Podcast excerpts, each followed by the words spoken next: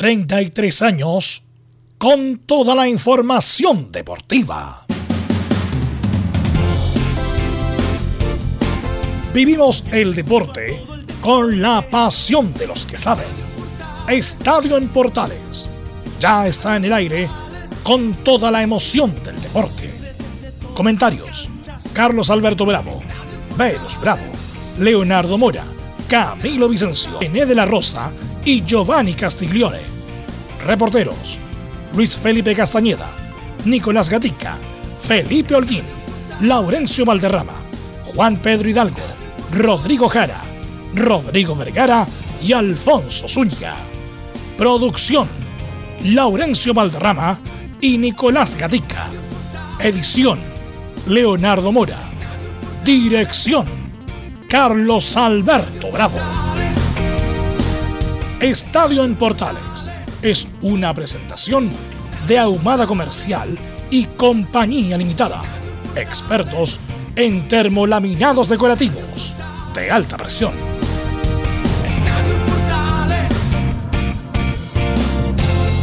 Día 26 de enero del 2022.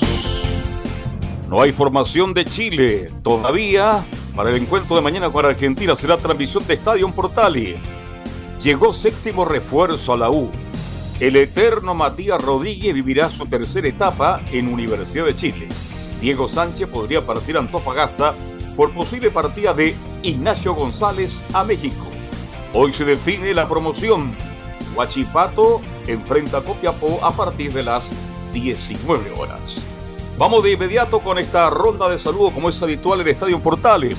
Don Laurencio Baltorroa va a contar todo y más de lo que está pasando con Chile en Calama a la espera del juego ante Argentina. Laurencio, buenas tardes.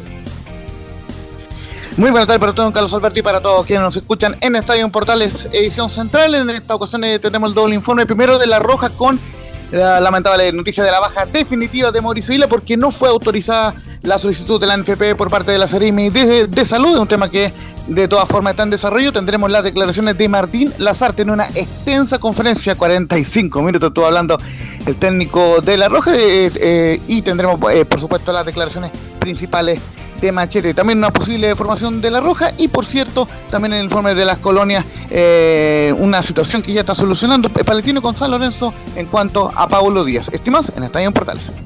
Perfecto, muchas gracias. Y de inmediato saludamos a don Felipe Olquín. Nos va a contar la teleserie ¿Llega Ojeda o no llega Ojeda? ¿Cómo está Felipe? Buenas tardes. Muy buenas tardes, don Carlos Alberto. Gusto en saludarlo nuevamente a usted y a todos los oyentes de Estadio en Portales que nos sintonizan a esta hora de la tarde. Por supuesto, en esta gran teleserie que ha sido los refuerzos de la Universidad de Chile, todavía están en negociaciones con el jugador Emanuel Ojeda, el hombre de Rosario Central. Y también eh, suenan otros nombres que lo iremos eh, informando en este informe del día de hoy en la Universidad de Chile. Y por supuesto, tendremos declaraciones de la conferencia de prensa donde habló Pablo Aranguis en el Centro Deportivo Azul. Esto y mucho más en Estadio en Portales. Perfecto, muchas gracias. ¿Estará por ahí? ¿Quién está por Colo Colo? Está Nicolás Gatica. Buenas tardes. Sí, ¿qué tal, Carlos? Y la sintonía de Estadio en Portales. Buenas tardes, ya estamos nuevamente aquí de vuelta al ruedo en Estadio en Portales. Sí, claro, hoy día en Colo Colo sabremos qué pasa con Martín Rodríguez, que ah, eh, dijo que habló, ha hablado con Gustavo Quintero, sí, un poco se restó responsabilidad en la salida. Dijo que la cláusula que hicieron fue muy baja, estuvo mal hecha. Bueno, ahí tendremos algunas declaraciones de el Team Rodríguez y por supuesto Javier Parragués también ya hay fotos de él en el aeropuerto a punto de embarcarse rumbo a Brasil para ver si todo sale bien, si pasa los exámenes médicos para convertirse en refuerzo del Sport Recife. Perfecto, muchas gracias, bienvenido Nicolás Gatica. Y el informe de Católica, como siempre, a cargo de Belén Hernández. Belén, ¿cómo estás? Buenas tardes. Muy buenas tardes, don Carlos Alberto, y a todos los que nos escuchan hasta ahora. ¿Me escucha? Sí, perfecto, fuerte y claro. Muy bien. bueno, como le, le decía, vamos a tener vamos a tener las declaraciones de eh, lo que dejó la presentación ayer de, Nicolás Peranich, el nuevo refuerzo de, la Universidad Católica. Y también vamos a estar revisando la actualidad del Estadio San Carlos de Apoquindo y cuándo sería su, su fecha estimada para la remodelación. Esto y más en Estadio Portales. Esa es una buena noticia que comentaremos en el informe de Universidad Católica. Nuestro comentarista Camilo Marcelo Vicencio, ¿cómo está usted? Buenas tardes. Muy buenas tardes, Carlos, para usted y todos los auditores de Estadio en Portales. Eh, claro, respecto a la selección chilena, se han visto algunas informaciones. Eh, lamentablemente la baja de, bueno, de, de Mauricio Isla, pero bueno, el partido trascendental el de mañana contra Argentina. Ok, ¿qué tal, vuelo? Buenas tardes. Sí, buenas tardes a todos los amigos que escuchan esto en Portales. Saludamos, por supuesto, a Milo Freise, que está a la puesta en el aire. Y vamos con los titulares que lee, por supuesto, nuestro compañero Nicolás Gatica.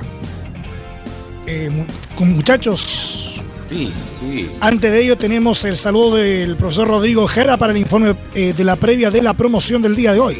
Vamos con Rodrigo Carlos. Por fin durante esta tarde va a terminar la tremenda teleserie del partido por la promoción. Y efectivamente, queridos amigos de Portales, junto con saludarlos, les comento aquello. Vamos a escuchar en el reporte de hoy toda la información respecto a este partido entre los equipos de Huachipato, que será local en el estadio CAP de Talcahuano, y el cuadro de Copiapó, que perdió en calidad de locatario ante el equipo acerero. Recuerden que todo- todos los detalles de este partido, aparte del informe, estarán en la transmisión en directo de Portales Digital. Ok, gracias Rodrigo, estaremos atentos con eso. Ahora sí, vamos con los titulares que lee nuestro compañero Nicolás Gatica. Cari, comenzamos por supuesto con noticias del fútbol chileno, pero con algo relacionado con la promoción porque hace instantes Melipilla acaba de confirmar presentación ante el TAS. De hecho, el cuadro metropolitano solicitó la suspensión de los partidos para Curicó Unido y el ganador de la liguilla de esta promoción.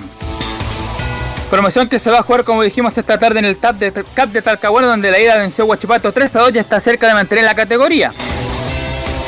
Y el que gane esta liguilla debutará en el torneo de primera división como visita justamente ante Curicó, quien al comienzo iba a ser quien disputara esta llave.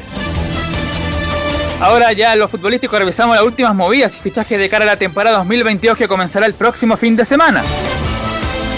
En Ñublense se confirmó a Patricio Rubio como nuevo delantero tras su paso por la Unión Española. Melipilla justamente que hablamos y que se desarmó tras su descenso a la vez se reforzó con el histórico volante Luis Larry Valenzuela. Algunos equipos están haciendo pretemporada, por ejemplo Everton esta mañana perdió un amistoso que jugó 3 a 2 ante Deportes Iquique. En el torneo de verano que se disputó en Argentina, donde Boca, que venció, recordemos a Colo Colo y a la U, se coronó campeón tras vencer 1-0 a San Lorenzo. En noticias del tenis, en el Challenger de Santa Cruz en Bolivia, Gonzalo Lama venció al español Carlos Gómez Herrera en dos sets. Con esto avanzó los octavos de final del certamen. Mientras que Dominic Thiem, tenista austriaco dirigido por el Nico Mazú, estará en Chile preparando su próximo estreno en el ATP de Córdoba y su mejor y su presentación en el Chile Open. Este abierto que se va a disputar a fines de febrero en San Carlos de Apoquinto. Y ya están las dos semifinales de la, de la- del abierto de Australia. Primero va a jugar Daniel Medvedev, el ruso, ante el Stefano Tsitsipas, el griego. Luego el italiano Yannick Sinner en la otra semifinal va a jugar el español Rafael Nadal Digo y el italiano Matteo Berretini. En noticia del Panamericano que se está disputando acá en Chile, hockey césped, Chile masculino y femenino busca la clasificación al Mundial. Esto se va a desarrollar en España y Países Bajos en el 2023. Las chilenas golearon un 0 a Trinidad y Tobago y avanzaron a semifinal donde enfrentarán a Estados Unidos. Los hombres en tanto enfrentarán a México este miércoles en cuartos tras golear 5-0 a Brasil. Esto y más en Estadio en Portales. Bueno, lo va a comentar el Laurencio Valderrama cuando nos toque comentar de las colonias de Palestino, pero bueno, hubo una noticia ayer que eh, San Lorenzo se puso al día con Palestino para pagar 1.200.000 dólares por el pase de Paulo Díaz. Esto debería haber sido pagado en agosto del 2018, imagínense. Tres años y monedas. Tres años y monedas de, de esto y ahora recién se pusieron al día, a pesar de que hicieron la vuelta larga, fueron a la FIFI, fueron al TAS y tuvieron que pagar nomás porque si no Lorenzo, San Lorenzo no podía eh, traer jugadores, por lo mismo tuvieron apremiado y tuvieron que pagar. Eso es lo que pasa con Argentina en muchos casos, así que cuidado, insisto, el fútbol argentino es muy bueno, muy apasionante, pero muchas veces no pagan, y como lo hemos visto acá muy, muy eh, seguidamente. Bueno, lo que nos atañe ahora es eh, la selección chilena, que ya está en Calama. Eh, Laurencio, vimos unos videos de Mauricio Isla en su Instagram, entrenando a full. No se ve para nada apremiado por el COVID. Lamentablemente, los, la- lo- qué sé yo, los trámites para poder levantarle el- la restricción a Mauricio Isla no, no, no tuvieron éxito y va a tener que hacer la cuarentena respectiva, o sea, por lo tanto el juez va a tener, puede liberarse, pero lo más probable es que no juegue. Así que desafortunadamente esto no prosperó, Laurencio, no obstante eso, todo el plantel con PCR negativo, Laurencio. Sí, justamente, eh, buenas tardes, Vero. Bien, que lo mencionas tú eh, y no lo recalcamos. Eh, ah, y esto ya es noticia, digamos, por todo este contexto de los casos de COVID-19, que todos los exámenes tienen negativos en esta mañana, así que afortunadamente podemos contar con el resto del plantel para este partido tan importante de la selección chilena y sobre todo pensando, por ejemplo, en un Carlos Bravo que hoy día salió a compartir con los hinchas y tuvo un encuentro especial con un pequeño en, la, digamos, en el, en el hotel de concentración, así que por lo menos hay harto ambiente, quizás lo que decía eh, Camilo el día de ayer seguramente no hay tanto ambiente acá en Santiago por el partido, pero hay un ambientazo en Calama, hay, mucho cariño para la selección chilena y en ese sentido es algo de lo cual se ha llenado mucho. De hecho, hasta Martín Lazarte lo destacó en la conferencia y ya lo vamos a escuchar. Eh, pero ciertamente, claro, la noticia lamentable, la baja ya definitiva del Guaso Isla. Eh, contextualizar muy brevemente lo que pasó con el Guaso, lo decíamos ayer, que llegó el día viernes a, Santiago, pero con un PCR negativo desde Brasil. Sin embargo, como se sabe, la normativa chilena, eh, tienes que tener un PCR eh, negativo cuando ingresas al país. Y ese PCR, negativo, eh, ese PCR que se hizo en el aeropuerto dio positivo. Entonces, por eso, mm, el guaso y la pese a no tener síntomas, tuvo que cumplir una cuarentena obligatoria de siete días para tener, digamos, por eh, en, atención a ese PCR positivo. Y, justamente Guaso, de, eh, Isla, de forma particular, se hizo el examen PCR el día martes, o sea, eh, ayer por la mañana, dio, dio negativo ese PCR y por eso publicó en redes sociales porque no podía jugar. Claro, tenía que cumplir igualmente la cuarentena de siete días que se cumple esta noche. a la medianoche ya termina la cuarentena del Guaso Isla, pero ya saben perfectamente la selección chilena que no podrán contar con él porque hicieron el pedido para ante la Ceremi de Salud de la, de la región metropolitana, quien finalmente rechazó la solicitud de la NFP para que el lateral derecho pueda viajar eh, a Calama. Así que eh, en ese sentido, em, ya es, definitiva la baja lamentable de Guasoila, que se suma a la de Francisco Serralta y Jan Meneses, quienes también tienen COVID-19. Pero ojo, no han sido, por lo menos el caso de Meneses y, el caso de Guasoila, lo hemos aclarado también en redes sociales, no han sido desconvocados. Es decir, ambos pueden perfectamente jugar partido ante Bolivia y de hecho el plan ahora de Martín Lazarte es tenerlo 10 puntos al Guasoila para que pueda jugar otra final, que va a ser ese partido ante los bolivianos allá en La Paz. ¿Y qué pasa con Pablo Díaz? Porque hay en noticia que también estaba con problemas. ¿Cuál es la, información de este minuto? Porque si no está Isla, se habla de que Pablo Díaz puede ser el lateral derecho de Chile. A ver, eh, justamente eh, una de, de las pruebas que, hizo Martín Lazarte en, atención a, esta baja del, del, Guaso Isla eh, es probar a, mm, a Paulo Díaz y eh, José, José Pedro Fuenzalía como lateral de, eh, derecho, pero las informaciones indican de que estarían en duda para enfrentar a Argentina por la clasificatoria. Hay un tema de que hay dos jugadores que están con contacto estrecho, no sabemos si son ellos u otros. El tema es que eh, hay dos jugadores que están, em, en, digamos, en aislamiento por ser contacto estrecho. Ya cuando tengan el PCR negativo, que el de hoy, o sea, si ya tienen el PCR negativo, ya pueden estar habilitados, digamos.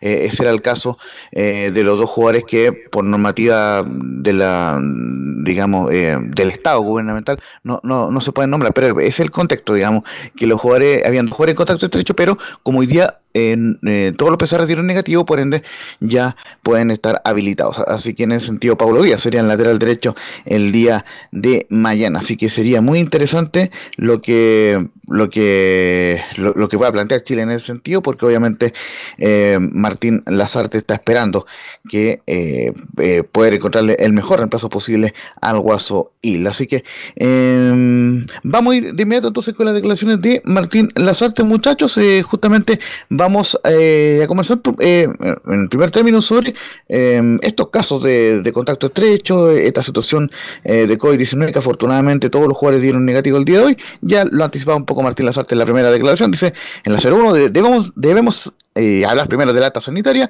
pero estar cerca del 100% es algo muy positivo. Hemos hablado muchas veces sobre la condición, tú utilizaste la palabra del 100, del 100% de tu condición.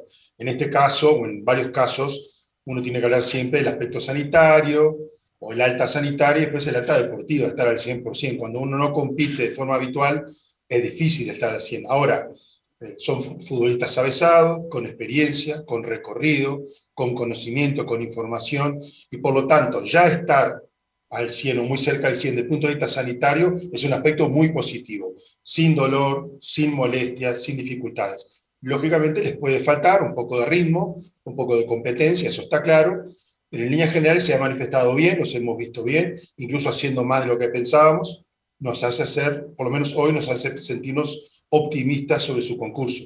No puedo asegurar mucho más. Muchachos.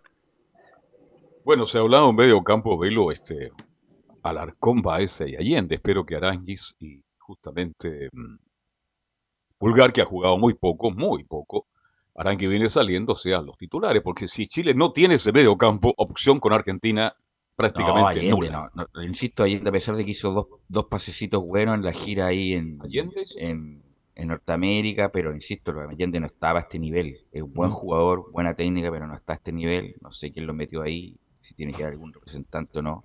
Insisto, es un buen jugador, pero no tiene el ritmo ni la envergadura para jugar.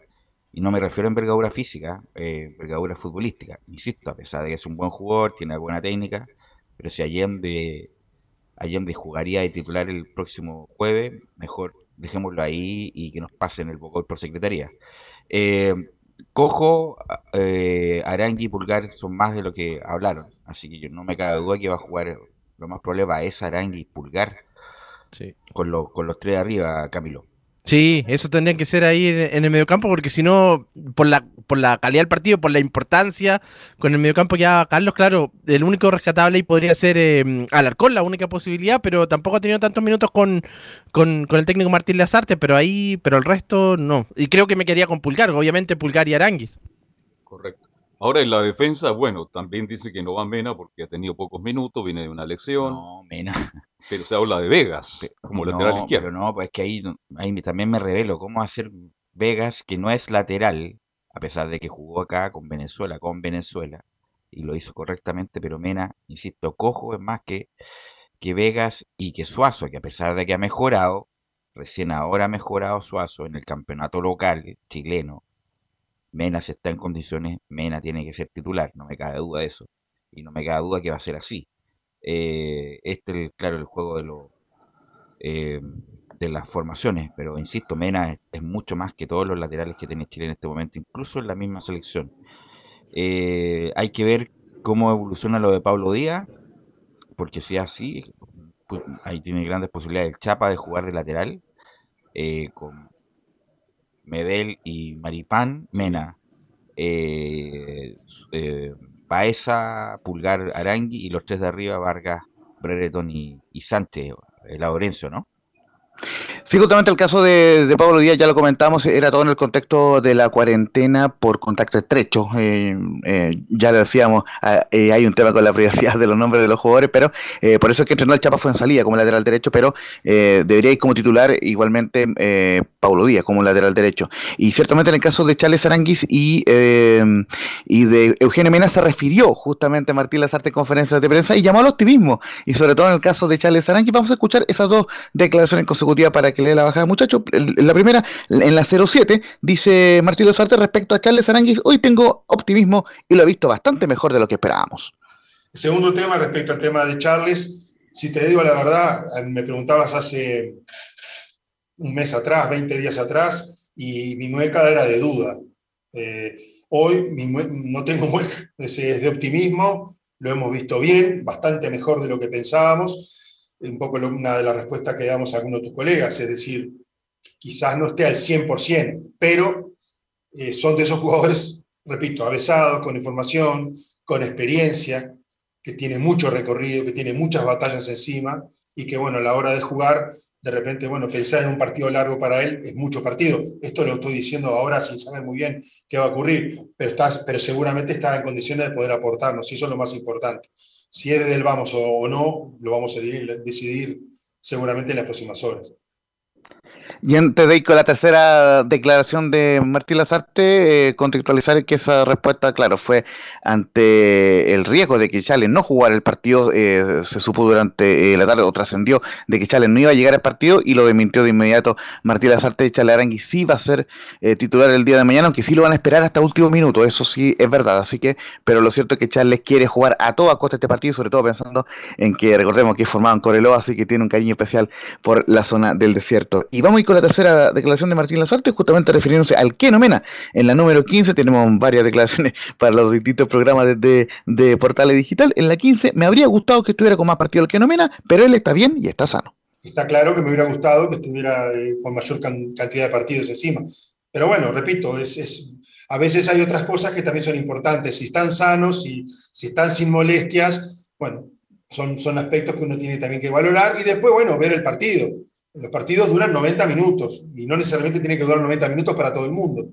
Eh, tenemos que ver un poquito, a ver qué, cuál es la estrategia de inicio, cuál puede ser la estrategia si el resultado es el que sea durante el transcurso del, primer tiempo, al finalizar el primer tiempo, qué pasa en la segunda parte, al inicio, los primeros minutos, ver cómo se sienten, ver qué cosas más podemos hacer, qué jugadores nos pueden dar cosas para ese que queremos hacer. Pero está bien, repito, eh, quizás le, pueda faltar un poquito de, ritmo competitivo, pero está bien, está sano. Justamente en, atención a eso, si Eugenio Mena está bien el día de mañana, que lo van a esperar también, va a ser titular eh, en el partido ante el cuadro de la Argentina, muchachos. Bueno, si están todos bien, ya quedó claro en la conferencia de prensa con Martín Lazarte, si está bien y están bien este, los jugadores que hemos nombrado, Mena en este caso, van a ser titular indudablemente que por la trayectoria, por la, y más que nada por la calidad. Más allá de la trayectoria y los años que lleven jugando es calidad. Si estos jugadores, Mena, no tiene, no tiene rivales en el fútbol chileno, digamos las cosas como son. Y en el medio campo Pulgar y Aranguis tampoco. Así que esa es la realidad. Y por lo tanto el señor Lazarte tendrá que jugársela con siempre, Velus y Camilo Marcelo Vicencio. Camilo. Ahí sí, sí, tota-, totalmente jugársela de, de inmediato con, con, con todo, si están, si están a disposición, eh, obviamente por, por la trascendencia del partido. Y lo otro, lo destacable, yo no recuerdo hace tiempo que Alexis Sánchez no llegaba, creo que de, de los últimos años, llega en el mejor momento ahora, convirtiendo goles, también jugando, teniendo continuidad, también en el Inter de Milán, así que eso va a ser muy positivo para la selección. Bueno, y tres hombres que fueron formados en Coreloa, Aranguis, Vargas y Sánchez van a estar ahí, en, esa cancha que en algún momento fueron figuras. Aranguis fue formado acá en Santiago. la filial de Santiago. Eh, lo mismo que Eduardo Vargas.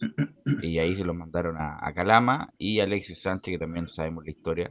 Que también no, no, no es que lo trajeron, lo vieron en Tocopilla y, y lo trajeron a Cobreloa. Eh, dos de los goleadores históricos son de Cobreloa y otro de los mejores jugadores de la historia de Chile, que es Charlie Arangui, también de Cobreloa, obviamente con un estadio distinto, un estadio moderno, con una cancha buena.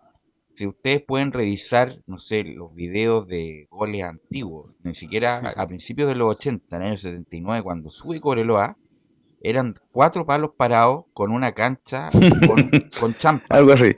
Con champa Cuando, cuando asume Andrés Prieto, me acuerdo. Don Andrés, sí. Era una, insisto, hay videos, la cancha de ceniza, eh, que con, suerte había dos casetas de madera. Bueno, ahora el estadio, producto obviamente el gobierno, el Estado de Chile más bien para no adjudicarle a ningún gobierno, eh, remodeló ese estadio, lo hizo de nuevo con estándar de FIFA, con una cancha muy buena, así que vamos a ver, ojalá un, buen espectáculo el próximo jueves, Laurencio.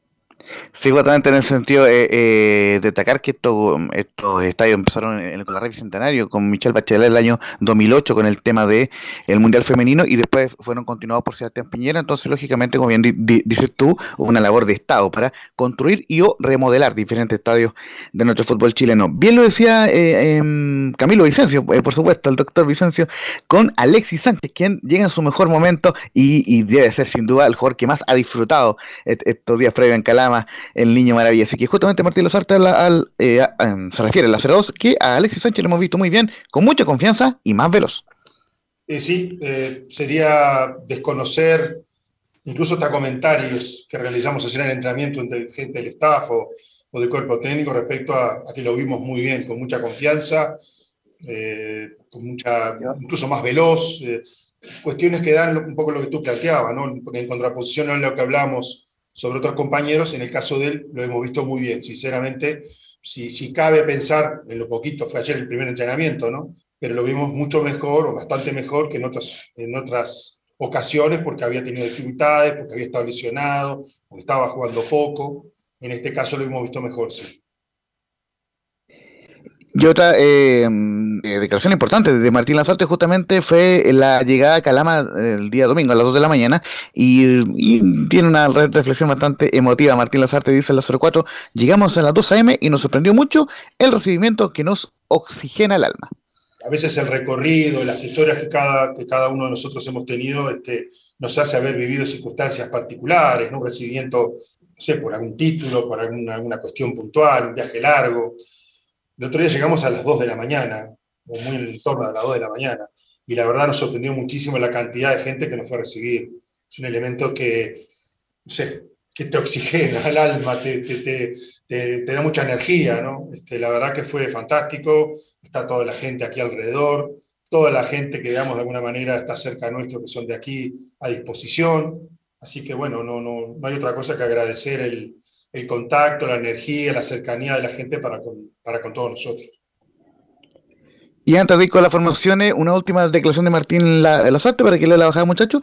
Un colega que le hizo una pregunta sobre Arturo Vidal y Leonel Messi, que, que implicaba para Chile y Argentina perder acaso sus dos jugadores más importante, trascendente en ambas selecciones y da una respuesta bastante particular que es muy propia de, de esa idiosincrasia rioplatense que tiene Martín Lazarte. Vamos a ir con la última por hoy de Martín Lazarte, tenemos harto material para mañana también. En la, en la número 12, esta es una charla de café, pero sin Vidal y sin Messi, igual tenemos que ganar a la Argentina. Esta es una charla de café, es como quién quiere más a tu mamá, a tu papá, yo qué sé. Es difícil para nosotros Vidal y para ellos Messi, yo qué sé no lo sé. Nosotros, eh, no teniendo a Arturo, tenemos que ganar, igual. Si tuvieran a Messi, tenemos que tratar de ganar igual. O sea que no, no, no nos cambia nada. Está claro que no tener a Messi, a ellos, bueno, a cualquier equipo, no a, Argentina, a cualquier, a cualquier equipo lo perjudicaría. Y yo creo que no tener a Arturo, a cualquier equipo lo perjudicaría. Cuánto más, cuánto menos, y no lo sé. No lo sé. Esto lo vamos a ver mañana en el partido. Pasado, perdón. Muchachos. ¿Quién pierde más Velus? ¿Chile sin Vidal o Argentina sin Messi? Esa es la pregunta. Bueno, los dos, pero yo creo que para nosotros es más importante Vidal. Argentina agarró un funcionamiento que, a, visto ¿eh? que a pesar de que no está Messi, eh, ha rendido sin Messi en algunos partidos. ¿Dybala sería el reemplazante? Ahí vamos a ver cuál es el equipo que, parte, que Dybala nunca ha tenido... El único partido bueno que le he visto a Dybala con la Sociedad Argentina fue cuando ganó el tercer lugar en la Copa América con Brasil, mm. donde justamente la marca Chile. Eh, pero bueno, Vidal, eh, a pesar de que es cada vez más suplente en el Inter de Vidal, pero eh, para Chile es muy importante. Así que... Y Argentina que tiene un, también un problema de COVID, no solamente Guy Rodríguez, el, hombre del Betis, sino que Lucas Martínez Cuarta, el hombre formado en River, que ahora está en la Fiorentina, también tiene COVID y, que va a ir de titular, justamente con Otamendi y Laurencio, también tienen problemas también con, contagios.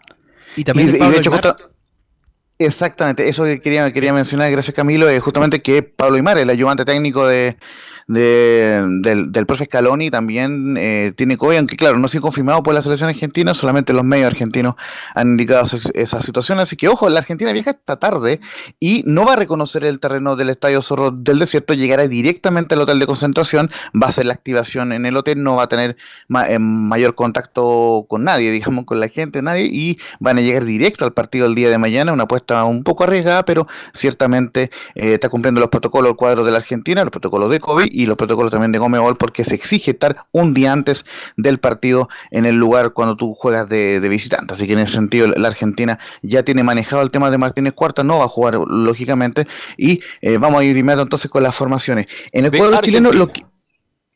Ah, vamos primero con la Argentina, ni un problema. Eh, eh, y, y, y cocinar también que Juan Pérez fue, fue nominado de emergencia en la Argentina ante la baja de Guido Rodríguez. Eh, va, eh, va a tener portería con el Dibu, con Emiliano Martínez, el portero del, del, Aston Villa en la portería. En la última línea, Nahuel Molina, Nicolás Otamendi, Lisandro Martínez y Marcos Acuña en la última línea. En el mediocampo, Rodrigo de Paul, Leandro Paredes y Giovanni Lo Chalzó. Y en la delantera, el, el triente que ya se manejaba, como es Ángel Di María, Lautaro Martínez, compañero de Vidal y Alexis en el Inter. Y Paulo Dybala iría como titular que ojo, está la alternativa de que puede el Nico González, el compañero de Pulgar en la Fiorentina, pero eso, eso sería más, más volanteando, eh, así que lógicamente esa es la única duda, Paulo Dybala o Nico González en la delantera de la Argentina. Y en cuanto a la selección chilena, la formación que entrenó eh, ayer por la tarde, vamos a nombrar primero esa y después la que sería eh, titular, la que entrenó en, en la tarde, Claudio Bravo en portería, eh, José Pedro Fuenzalía, Guillermo Maripán, Gary Medel y Sebastián Vegas en la defensa,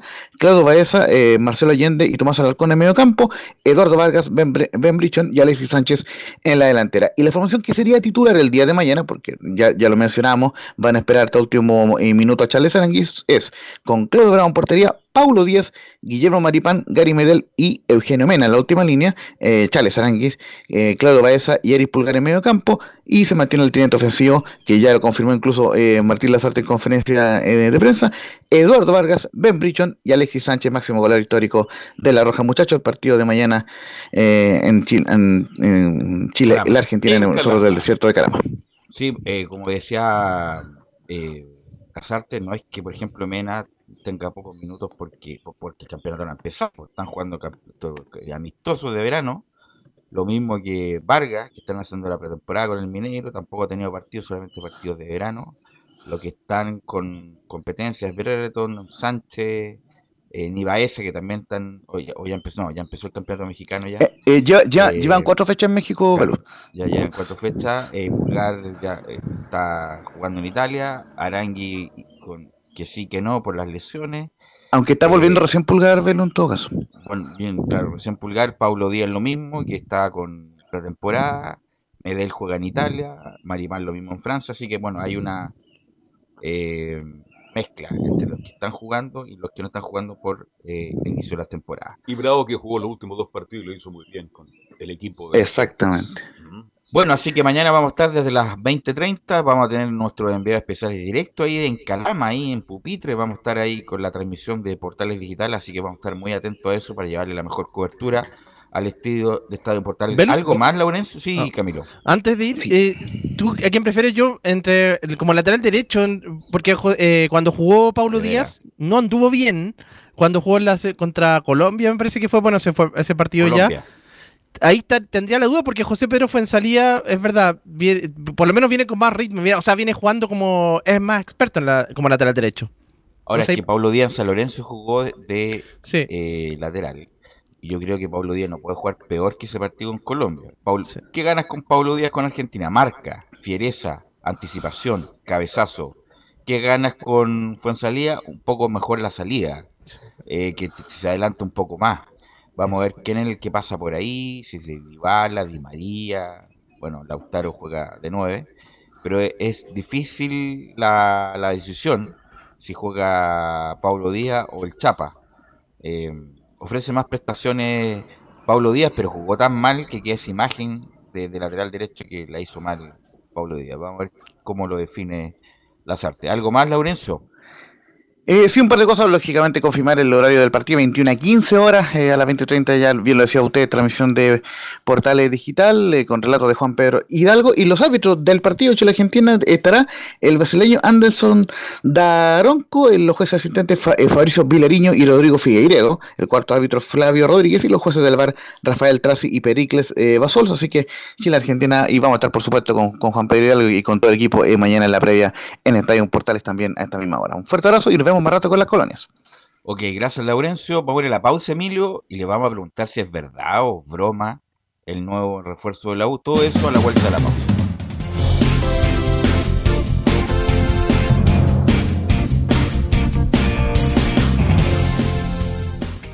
Radio Portales le indica la hora. Las 2 de la tarde, 4 minutos. ¿Quieres tener lo mejor y sin pagar de más? Las mejores series de televisión, los mejores eventos deportivos, equipo transportable, películas y series 24/7. Transforma tu TV a Smart TV. Llama al 973-718989. Twitter arroba panchops. Visita www.radiosport.cl, el sitio web de la Deportiva de Chile.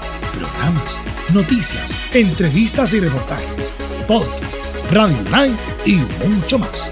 Todo lo que pasa en todos los deportes lo encuentras en www.radiosport.cl. La Deportiva de Chile en Internet. Porque lo bueno puede ser aún mejor. Prepárate a conocer la evolución de la Primera de Chile. Bienvenido a Portales Digital. Ingresa ya a www.radioportales.cl y descubre nuestra señal en vivo en audio y video, además del tradicional 1180m. Mantente al día con las últimas informaciones de Chile y el mundo e interactúa con nosotros a través de nuestras redes sociales en Facebook, Twitter e Instagram. Recuerda www.radioportales.cl La nueva multiplataforma de la Primera de Chile ahora es aún mejor. Termolaminados de León. Tecnología alemana de última generación. Casa Matriz, Avenida La Serena, 776, Recoleta. Bono 22 622 5676. Termolaminados de León. Vive el verano en Portales Digital. La primera de Chile, viendo el país de norte a sur.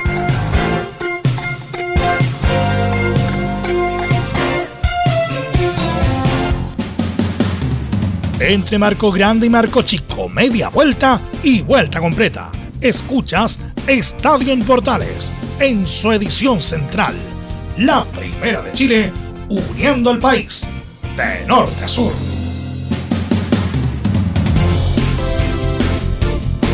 Bueno, eh, ya son las 14.06 y vamos con el informe de la U. Y la pregunta es para Felipe Holguín: ¿quién está tomando las decisiones de la U? Porque esta decisión no es de Rogueiro, de traer a Matías Rodríguez de vuelta. Insisto, Matías Rodríguez es una gloria de la U. Llegó el 2009, el 2010, perdón. Imagínense, llegó el 2010 Matías Rodríguez de la mano de Gerardo Peluso. Matías Rodríguez venía de eh, Nacional de Uruguay. Entonces la pregunta es para Felipe, ¿quién está tomando las decisiones? Porque Rollero no es, esto de Matías Rodríguez por lo menos. Es el directorio, un par de directores, Rollero. ¿Quién, quién M está tomando las decisiones, Felipe Holguín? Buenas tardes. Muy buenas tardes, Belu. Gusto en saludarte nuevamente a ti y a todos los oyentes de Estadio en Portales que nos escuchan a esta hora de la tarde. Eh, sí, como bien lo mencionaban ustedes eh, y al respecto en titulares, eh, con lo que va a hacer este refuerzo de Matías Rodríguez, que ya eh, hay que darlo por hecho. Eh, el que está llevando estas negociaciones es, es el directorio. Lo mismo que ha ido sonando con otro nombre también, que usted ahí se los voy a ir repasando, que es el de José el Pepe Rojas, también que está... Pero por eso te digo, pero por eso te digo, Felipe, que el, el asunto va más. Entonces Rollero está pintado, pero si a Rollero se le trajo justamente para él tomar las decisiones y bueno, y como última razón, eh, presentarle al directorio de que sí, que no. Pero Matías Rodríguez, que independiente de las, de las cosas que pueda tener, que es chileno, que no ocupa cupo, que va a jugar, dicen que va a jugar de central y no de lateral, pero no es un nombre que pensado para la U. Y con todo respeto, el Pepe Rojas menos. Entonces, entonces por eso te pregunto es, ¿quién toma las decisiones? ¿Quién? Porque siempre se hablaba de que algunos directores eran el cáncer de la U, pero esos directores que se le atribuía eso ya se fueron. Mario Conca. Siempre se hablaba de Mario Conca, que era el sapo, que el que filtraba, que aquí, que allá. Bueno, Mario Conca ya no está en la U. Entonces, ¿quién está tomando las verdaderas decisiones, Felipe? Acá, como lo decía yo, eh, eh, tiene que ver entre Cris- este, Christian eh, Auer y también eh, eh, Michael Clark. Acá hay dos bandos, eh, Velus, como para ir eh, haciéndote un- una reseña cortita de, los dos. eh. Por un lado está Santiago Escobar, y, por el, que están en el bando de donde está Luis Rogerio. Ellos estaban encargados de traer los refuerzos, de ver los posibles que están en, el extranjero. Ese es un, un- uno de los bloques que tiene la U para ir desmenuzándolo. El otro bloque es el donde está el presidente Michael Clark y Christian Auber. Ellos son los que están eh, a cargo del directorio. Recordemos que eh, es una de las piezas fundamentales eh, de este engranaje que tiene la U en este año. Y también, bueno, pasa por ese lado donde ellos están tomando las decisiones al respecto de traer estas viejas glorias, como se les puede decir, y que han ganado todo con la U, pero mucho se ha hecho sentir también en los hinchas, en redes sociales, no están muy conformes al respecto de que vengan estos jugadores eh, porque se pensaba que con la llegada de Luis Rogerio, con todo lo que se habló de que iban a, cambiar un, poquito el tema de, los jugadores, que iban a traer jugadores eh, nuevos, eh, no, cuando llegó, de hecho, Felipe Seymour, de ahí esa fue una decisión mal tomada. Usted también lo dijo, lo mencionó también y, hizo la reseña al respecto cuando fue, cuando se anunció el refuerzo de Felipe Seymour, de hecho. Entonces se pasa por ese lado. Acá hay dos bandos, eh, m- hay medios de comunicación que también lo han dicho en televisión, que hay decisiones que toma el directorio que está a cargo de Michael Clark y otra que toma las decisiones eh, Luis Rogerio. O sea, Pero es espérate, como palo pero espérate, blanco. Lo, lo, lo, lo, antisonante es que ¿quién trajo Rogueiro? Michael Clark o, o Auber, más bien. Auber traje a Rogueiro, que era el, el- el gerente deportivo más emergente de Sudamérica, que hizo el milagro Independiente del Valle, que es uno de los equipos más ganadores del último tiempo en Sudamérica. Entonces, insisto, con todo el respeto que merece Matías Rodríguez, que a mí me encanta como jugador, pero bueno, ya- yo creo que ya cumplió un ciclo, como lo mismo el Pepe Roja, que con todo respeto estaban jugando en Curicó, con la- pero ya no están para jugar a- al nivel de la U, sobre todo el fútbol homenaje, como se dice, tampoco está. Lo mismo Seymour, que no debería estar en la U por ningún motivo. Si es por eso, ¿por qué no llegó Marcelo Díaz entonces? Que por lo menos por lo menos tenía, a pesar de que venía lesionado, pero por lo menos Marcelo Díaz lo dijo en todos los tonos que quería venir. Entonces, queda mucha interrogante respecto al futuro de la U, porque la U necesita urgente dos centrales, urgente un volante central, urgente un mixto, y en vez de encontrar esa respuesta, traen respuestas de hace 10 años más. Eh, de verdad que es increíble lo que está pasando en la Universidad de Chile. Ahora Rodrigo lo traen a lo mejor por, por, por emergencia, parece que no hay dinero, sabemos que hay poca plata en la Universidad de Chile, los jugadores que pretendió la U, Felipe, se fueron cayendo y bueno, sale Casanova y por una emergencia, por una eventualidad terrible, van a buscar justamente a Rodrigo como zaguero central derecho, pero yo comparto plenamente con Velo, yo le tengo un gran cariño a Rodríguez, al Pepe Rojas como lateral, ah, me encantaba como lateral izquierdo el Pepe Rojas, pero cuando uno lo vio jugar durante todo el año por Curicú Unido, y por favor que no se sienta la gente de Curicú Unido, pero Curicú Unido es una cosa y la U es una cosa muy distinta, muy diferente. Entonces, lo estamos dando cuenta que al final estamos cayendo en lo mismo. Han llegado dos o tres buenos refuerzos en la U, pues no ha llegado más. Entonces, por eso, ya yo le mando una, una sugerencia a los directivos de la U, pues, dejen a Cañete, ya que no tiene un lanzador, un jugador distinto, diferente, dejen a Cañete. Entonces, se está revolviendo mucho el asunto en la U, mi estimado Felipe. Sí, de hecho, les quería comentar algo que sucedió ayer, eh, que no lo alcancé a decir. Increparon a la salida del Centro Deportivo Azul al presidente, o sea, a Cristian Auber, al sali- a la salida de allá de Avenida El Parrón, eh, un- unos hinchas, eh, unos tres o cuatro, le gritaron de todo, que consignas en contra de la U, y también a Ignacio Senjo. Así que lo estaban esperando, después llegó eh, personal de, la PDI ahí a hablar con los muchachos.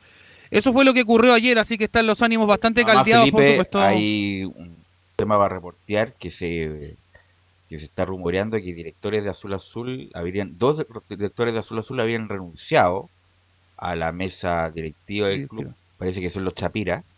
eh, porque no están de acuerdo con la, en la forma que se toman las decisiones. Esto está pasando ahora.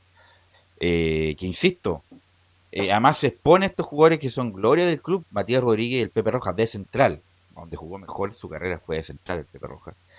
Eh, se le expone toda la gloria que ganaron en su momento, se le empieza a criticar que son viejos, que aquí, que allá, que cómo. ¿Y para qué? No es necesario exponer a estos jugadores que fueron gloria en su momento del club.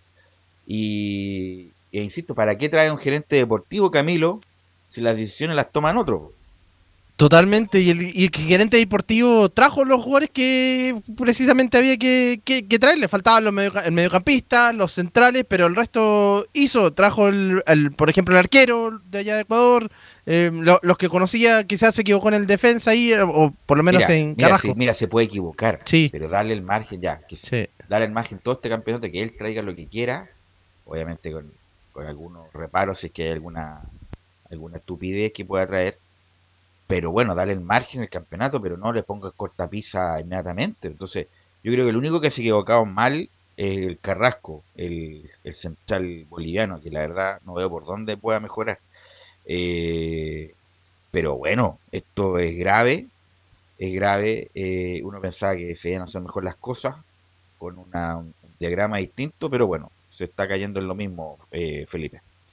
Sí, y al respecto de eso también, que tiene que ver mucho con lo que mencionaban ustedes de, estos jugadores que van a volver, es posible la más eh, cercana, de hecho hoy día se hizo, eh, se, colocó su tercera dosis eh, eh, el jugador Matías Rodríguez, que bueno, ya es chileno, habló hoy en conferencia de prensa el jugador Pablo Aranguis, donde se refirió a la posible llegada de Pepe Rojas y de Matías Rodríguez. Pasemos a revisar las siguientes declaraciones donde dice, son jugadores muy importantes para la U. La verdad es que a mí me tocó compartir con, con el Mati, un excelente jugador, un jugador muy importante para, para la institución, un- una gran persona también, que, que ganó cosas importantes con, con el club. Y bueno, tras la vuelta de Felipe también me tocó la posibilidad de compartir con él en Unión, jugador de, de mucha importancia en todos los sentidos, jugadores con, con mucha experiencia, que, son referentes para, para el club. Y si llegasen a estar acá, en el caso de, de Mati y de Pepe que, que tú lograste mencionar, eh, obviamente que sería muy positivo para nosotros los jóvenes, para, para la gente que, que hincha la U, que, que son jugadores ellos muy importantes en el club, como dije antes, que han conseguido cosas muy importantes, títulos, que son identificados con el club, pero desafortunadamente, te vuelvo a repetir, eso, eso no pasa por, por nosotros los jugadores, sino ya por dirigencia, pero, pero sí en lo personal sería muy grato tenerlos de compañeros. Bueno, ¿qué va a decir Pablo Arangui? Pues no va a, no va a decir otra cosa. Que pero- son malos jugadores que están No, viejos, que pero no insisto, sirven. insisto, Matías Rodríguez es una gloria, una gloria del club, lo mismo que el Pepe Roja, y, y es injusto exponerlo y criticarlo por, por- por la actualidad. El, el- el responsable son los que los traen, la verdad. Oye, No. y en Defensa y Justicia jugó relativamente. Lo que pasa es que él estaba inscrito solamente en la primera parte para jugar el torneo internacional, Ah. no po- porque llegó tarde para, para jugar la liga local y después se inscribió, por eso aparece con tan pocos partidos, pero los partidos eh, internacionales los jugó de titulares Matías Rodríguez con, con BKHS, pero independiente de eso, y uno ya había dado la vuelta con la, la vuelta a la página con Matías Rodríguez, no es por ser eh, eh, majadero, pero ya había, digo, lo mismo que el Pepe Rojas, y ya se había dado vuelta a la página, todos los homenajes posibles, todo lo que quieran, si son héroes de la Sudamericana, pero estamos en el 2022, entonces, eh, insisto, hay que reportear, Felipe, lo que está pasando en la dirigencia, porque hay mucho, hay mucho movimiento, me parece.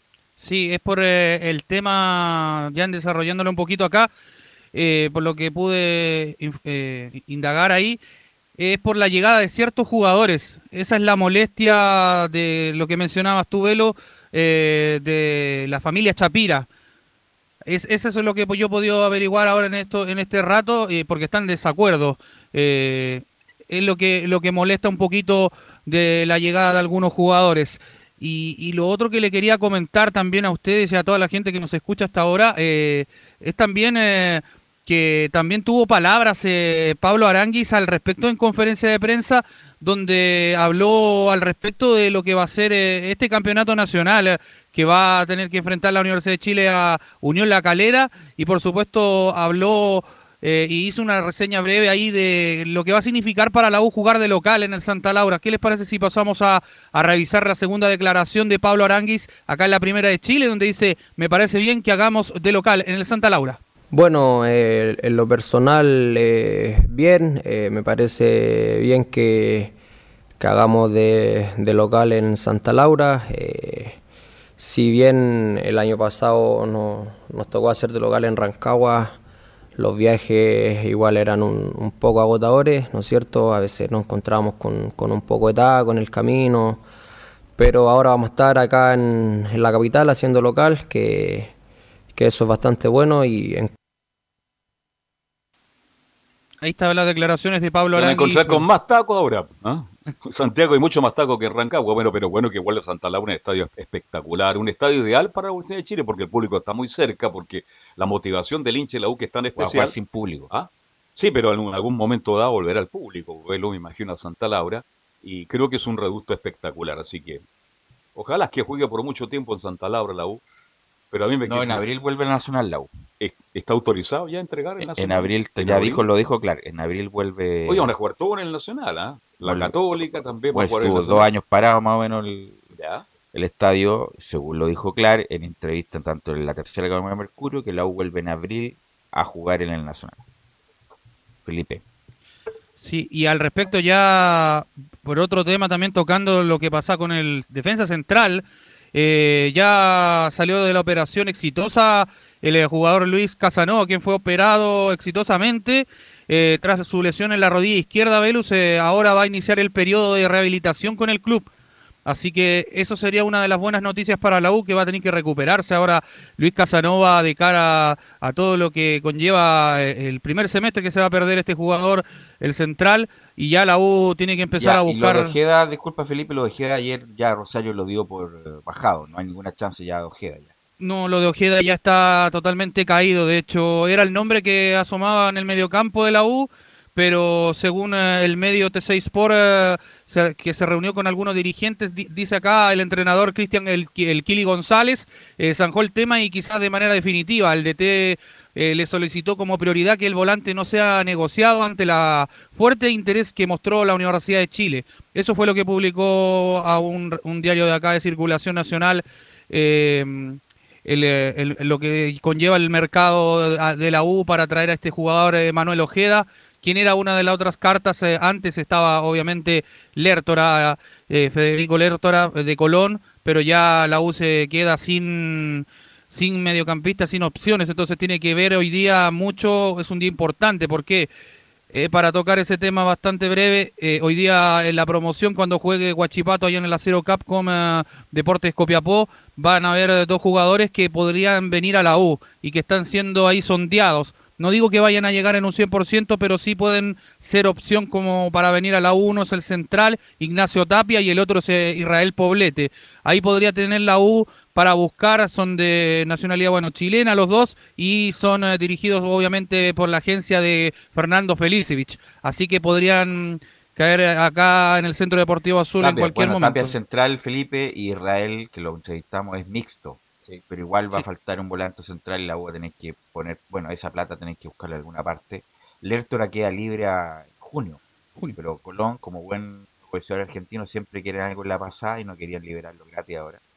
Así que la U va a tener que buscar incluso otro central, dos centrales. Esa es la pregunta. Y, y el volante central, y el mixto. Entonces, pero bueno. Una pregunta, Felipe Velo. eh, En 10 días más comienza el campeonato. ¿Cuáles son los centrales de la U hoy para enfrentar el comienzo del campeonato? Esa es la pregunta. Hoy día la U no los Carrasco, tiene. con el- Carrasco y quién más. El, el- el juvenil Alarcón. eh, Alarcón. Y tiene Alarcón. al otro muchacho, a Tapia también. Bastián Es otro Tapia. joven. Sí, y, ah, y hay otro que lo estuvo No, sí. observando mucho, eh, Yair Salazar, de buen rendimiento, entrenó Bueno, sí, pero- son con la selección. No, está, no está, no está para jugar. está para- es Carrasco. Carrasco, Carrasco y Alarcón que estuvo en, en- de préstamo en, en La Serena. Eh, ¿Algo más, Felipe? Sí, eh, ya para cerrar el informe del día de hoy de la Universidad de Chile, el sábado enfrenta la, la U a la cuadro de Santiago Wanderers eh, en un partido amistoso a puertas cerradas en el Centro Deportivo Azul. Ok, ¿saben que encontró equipo? El goleador de la U los últimos dos años encontró equipo. No va a jugar ni en Argentina ni en Chile. Va a jugar en Europa. Joaquín Larribey vuelve a Europa. Va a jugar en el Cochenza de la Serie B italiana. No sé a qué va Larribey allá, porque pegan harto allá, a lo mejor que sea un contrato importante, así que una vez superado los exámenes médicos, firmará hasta junio con chance de extender por una temporada más. Así que la Ribey va a jugar a la Serie B italiana, el goleador de los últimos dos años de la U, Joaquín Larribey. A Pinilla le fue bien en la B, pues en Argentina, ¿se acuerda? Perdón, en Italia. Sí, pero tenía 25 años, 26 cuando lanzó su carrera Claro. en el, en el ¿Cuánto? Hizo como 37 goles. Así que, bueno, eh, eh, buena la, la de Joaquín Larribey. Vamos con eh, Nicolás Gatica. Nicolás Gatica que nos va a informar de Colo Colo, que está muy activo y que está atento con las salidas de algunos de sus jugadores. Nicolás Gatica. Sí, buenas tardes nuevamente, y también eh, un poco para los hinchas de Colo Colo que estaban esperando como todos los años, todo inicio de temporada, la, la famosa noche alba, bueno, finalmente no se va a hacer porque todos los clubes que tenían, eh, que iban a ser los rivales de Colo Colo justamente para ese certamen, que era primero el Bragantino de Brasil, no, no vino, después River Plate tampoco, y ahora iba a ser Alianza de Lima, el club hermano peruano que siempre viene para toda la noche alba, y nuevamente tampoco, se baja también el cuadro limeño por temas también sanitarios, así que en definitiva el equipo de Colo Colo no encontró rivales, así que no se jugará la noche alba, la última vez que se hizo la noche alba, de hecho, Colo Colo no jugó tampoco con un equipo, eh, digamos, de otro país, sino que jugó con la selección chilena sub-23 en ese tiempo, así que por el momento ya no ha podido jugar con el rival internacional y este año nuevamente se pospone, así que no, no habrá presentación oficial de, de los refuerzos de Colo Colo, solamente lo podrá ver la gente ya el próximo fin de semana, en febrero, cuando reciba justamente el Monumenta- Monumental, porque va a ser ese va a ser el primer partido del año de local frente a Everton. Oye, ¿qué pasa con Martín que está pidiendo por todos los medios, escrito, hablado y televisado, como decía un No, viejo ahora. comentarista deportivo? Ah, pero quiere volver a Colo Colo. Pero no ahora. ¿No? No. ¿A mitad de año? No, no, no. Bueno, usted tiene el informe de eso, ¿no, Nicolás? Claro, de hecho, para Martín contextualizar.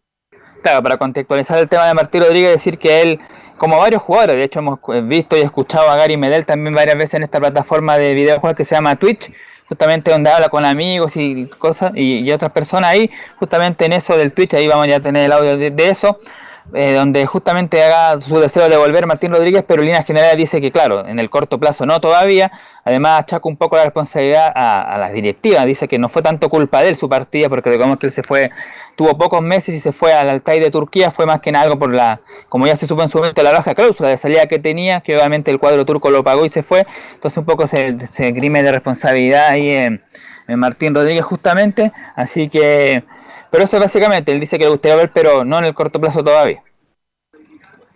Oye, ahí dicen, bueno, eh, se cree como el Kun Agüero, Camilo eh, Martín Rodríguez, pero el Kun Agüero es una superestrella mundial, po. Eh, dándosela del Kun Agüero, contestando a su... Porque parece que está jugando también.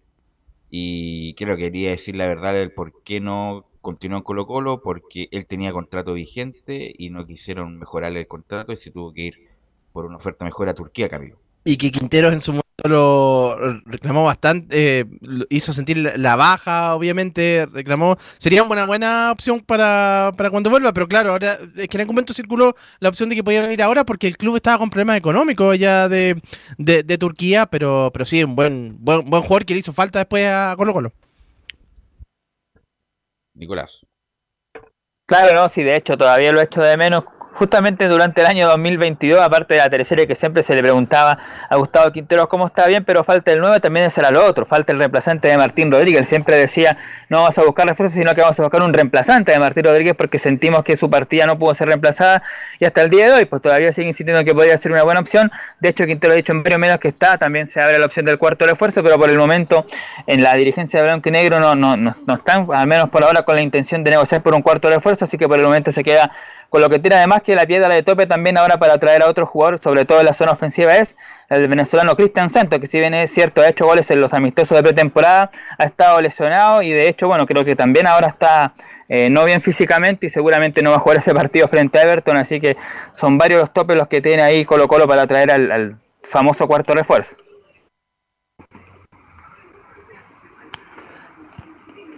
Bien, ahora sí, ahora sí tenemos a lo de Martín Rodríguez, como dijimos, en la plataforma de Twitch, que se refiere a esta posible llegada a Colo Colo, ahí si lo, escuchamos ahí en Estadio en Portales a Martín Rodríguez. Ojalá verte de nuevo con el Eterno. Ojalá, hermanito, ojalá pueda volver. Yo sí, yo quiero volver a quiero volver, o sea, obviamente ahora es muy pronto, pero para que todos estén, ahí, yo sí quiero volver. Espero volver. El profe Quintero está enamorada de ti. Digamos que el día de ayer hablé con pero no pasa nada. Solo hablábamos porque tenemos buena relación. Muchachos, eh, un día voy a voy a aclarar mi situación un día aquí en mi canal de Twitch. Voy a aclarar mi situación de cómo salí, por qué y todo eso, ¿vale? Para que para que ustedes se queden tranquilos. Con esas No, ganas no quiero de hablar, saber, mejor, Rodríguez, mejor mejor que, que se mejor quede que donde ni- está. Con todo respeto, que ni hable, mejor que hable en la cancha, Nicolás. Claro, no, no, no dijo mucho, pero como dijimos, ahí por lo menos lo que se expresó es que justamente en el momento de corto plazo no va a volver y también como decíamos se restó un poco responsable diciendo que no fue él más que porque, porque se fue sino más que nada por la cláusula baja, lo que ya todos conocemos. Laurencio, sí. Sí, no, eh, justamente que estábamos trabajando ahí en la edición de los audios, justamente lo que dice Martín Rodríguez, un poco lo, mismo que decía Gustavo Quintero, que ellos tienen una relación cercana, o sea, eh, tienen una relación, no sé si de amistad, pero se hablan bastante, de hecho, eh, justamente en la previa eh, del partido volvió a insistir por Martín Rodríguez en el partido anticatólica, y ahora Martín Rodríguez reconoce que habla constantemente con, con, eh, Gustavo Quintero, pero que eh, como bien decía Velus, no es el momento para eh, volver a Colo Colo y bueno, eh, justamente hay un tema económico de por medio, bueno, ahí tú, tú lo eh, ampliarás, Nico, pero básicamente eso, que, que, que reconoce Martín Rodríguez que existe una relación cercana con el profe Quintero, quien ya eh, ha manifestado pública y privadamente que lo quiere de vuelta en el Monumental. Hizo una buena campaña Martín Rodríguez en Colo Colo, si nadie está discutiendo eso, pero hoy día es necesario verlo con todo el plantel que tiene Colo Colo. Es necesario, porque lo más probable es que Solari se vaya, se vaya a mitad de año. Entonces, ahí tienen el recambio. Ya un jugador ya de casi 28, 29 años, Martín Rodríguez, 30, no sé cuánto tiene. Pero Solari tarde o temprano se va a ir de Colo claro. Colo. Yo creo que no aguanta. a- De aquí a junio, de aquí a junio se va Solari. Entonces, ahí tienen el recambio. Por eso es importante, sí. 27 años tiene Martín Rodríguez. Por eso es joven, es joven todavía. Entonces, yo creo, insisto, lo de Solari eh, está, bien, está que lo aguante Colo Colo, pero si alguien viene con la plata no hay nada que hacer y Solari se va a ir. Entonces, eh, además rindió en Colo Colo por la izquierda. Donde mejor jugó fue en, en Colo Colo por la izquierda, Nicolás. Sí, así que hay que ver qué va a pasar con Colo Colo si Blanco y Negro busca un cuarto reemplazante o no, pero como dijimos, la piedra de tope sería lo del venezolano Cristian Santos, que lo amistoso ha hecho minutos, ha hecho goles, pero físicamente todavía no está al 100% y está la gran duda. De Quintero, de hecho, también dijo el, el técnico que eh, tiene que remarla desde atrás, justamente ahí el venezolano para ver si tiene opciones. Por ahora el titular, por supuesto, va a ser el argentino eh, Juan Manuel Lucero, sin ninguna duda, de hecho ya demostró varias cosas, Lucero en el partido con la U, también contra eh, Boca, que de hecho le anularon un gol en la posición de adelanto, así que ha demostrado ciertas cosas ahí Juan Manuel Lucero y él va a ser por supuesto el 9. Sobre los otros eh, delanteros de Colo Colo, claro, la teleserie de Javier Paragués y de Iván Morales. Bueno, Javier Paragués había dicho que habían surgido algunos eh, inconvenientes de última hora ayer durante la tarde y que prácticamente no se iba, pero finalmente se solucionaron y ya, la, ya justamente se embarca rumbo a, a Brasil. De hecho, hace un par de horas atrás subió en el aeropuerto una foto de en- justamente que ya está a punto de embarcarse a Sao Paulo y de ahí hará la escala justamente para llegar a Recife y, y por supuesto, en caso de pasar los, exámenes médicos, que ojalá sea así, no como le sucedió lamentablemente a Valver Huerta, eh, pueda ya firmar su contrato para por lo menos un año estar ahí a préstamo en el cuadro brasileño que eh, hay que decirlo está jugando eso sí en la segunda división de Brasil el Sport Recife. Así es, un equipo de segunda división, pero bueno, es una oportunidad, me imagino que las las plata a ser mucho más que eso va.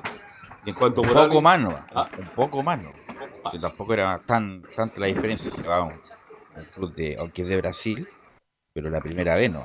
subir ahí, Dios que cuesta. ¿ah? Así que, bueno, ojalá le vaya bien a varios chilenos ahí Sport Recife sin mucho éxito, ¿ah? Así que, bueno, ojalá le vaya bien a este muchacho que por entrega no se quedó nunca. El problema era la técnica, era la capacidad, la jerarquía que, que, que tenía este muchacho que venía de Huachipato. Nicolás Ignacio.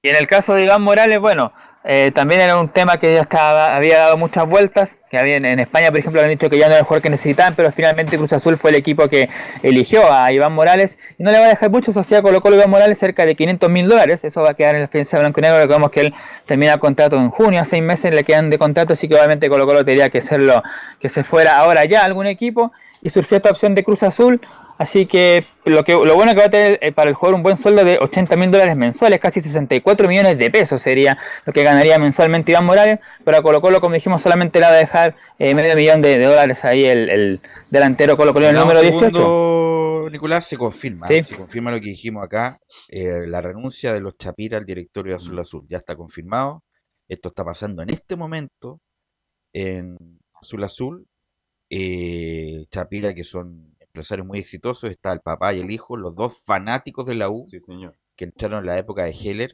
y imagínense el incendio que hay adentro para haber renunciado al directorio.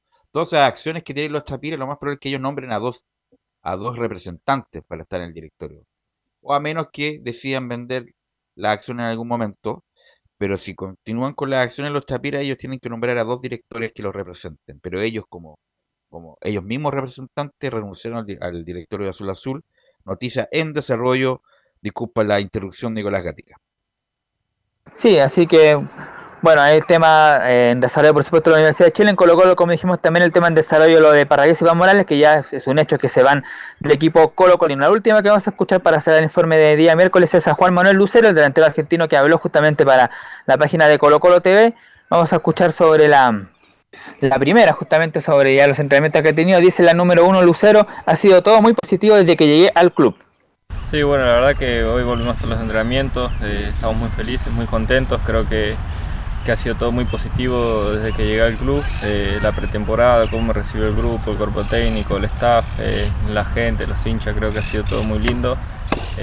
han sido unos 20, 25 días, la verdad que, que es fantástico porque después lo pudimos eh, coronar toda la pretemporada y el esfuerzo que hicimos en Argentina con un título y entonces creo que arrancar el año de esa manera eh, no hay nada más lindo. Bueno, dentro de, una semana y unos días arranca el torneo, estamos muy ansiosos, ya queremos empezar a competir de nuevo y bueno, eh, ya creo que tuvimos los días para festejar el título, para disfrutar con, la familia, los amigos, con, con los hinchas y bueno, ahora ya hay que enfocarse de nuevo en lo que viene, que va a ser un torneo muy largo donde tenemos tres competencias muy importantes y bueno, hay que, hay que dejar, seguir dejando a Colo Colo en lo más alto. Y la última que escuchamos de no es Juan Manuel, ¿eh? Juan Manuel Lucero es un jugador que jugó en Coquimbo, que jugó también en Colo Colo, pero que pasó sin pena ni gloria. Este es Juan Martín Lucero, el atacante de Vélez, ahí sí. Y escuchamos la última que tiene que ver con lo de él. Dice, cumplimos el primer objetivo del año y tenemos que ganar más cosas. Sí, sí, tal cual, eso, ese es el mensaje, o sea, ya está, ya ya salimos campeones, ya, disfrutamos, ya cumplimos el primer objetivo del año y bueno, ahora por los que siguen que eh, necesitamos y tenemos que seguir ganando más cosas por la institución, por nosotros, por nuestra familia. Bien, la verdad que me, he sentido muy cómodo, muy bien dentro de la cancha. Como dije, los chicos me, hicieron sentir eh, muy importante el primer día y eso a uno lo pone muy feliz, el cuerpo técnico también. Entonces, bueno, uno trata de, eh, aprovechar eso y, entregarse al máximo en la cancha, como lo hice partidos que me tocó hacerlo. Sí, sí, la verdad que no, no tengo más de palabras de agradecimiento a la gente, la verdad me ha hecho sentir un cariño enorme y bueno, eh, uno todo eso lo, ve, lo nota y bueno, lo, lo pone muy feliz que, que, tanta gente eh, lo, reciba bien a uno y bueno, yo por eso siempre me voy, a, me voy a matar en la cancha para defender estos colores. Ahí están entonces las declaraciones de Juan Martín Lucero, el atacante argentino de Colo Colo en la previa de este inicio del campeonato que ya dijimos va a ser el próximo 6 de febrero frente a Everton en Santiago. Por supuesto la fecha todavía no está confirmada cuándo se va a jugar, pero ese fin de semana va a ser el estreno de Colo Colo en el torneo nacional 2022. Ok Nicolás, gracias, nos, escuchamos mañana. Vamos a la pausa Emilio y volvemos con el informe de Huachipato Copiapó, volvemos con la Católica y las colonias de vuelta de la pausa.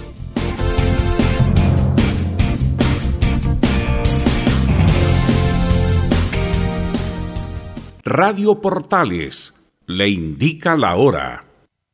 Las 2 de la tarde, 38 minutos.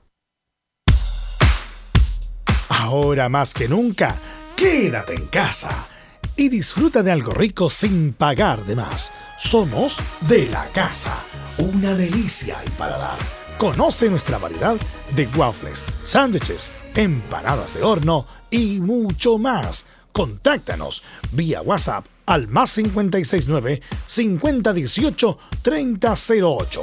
Atendemos todas las tarjetas de crédito y red compra.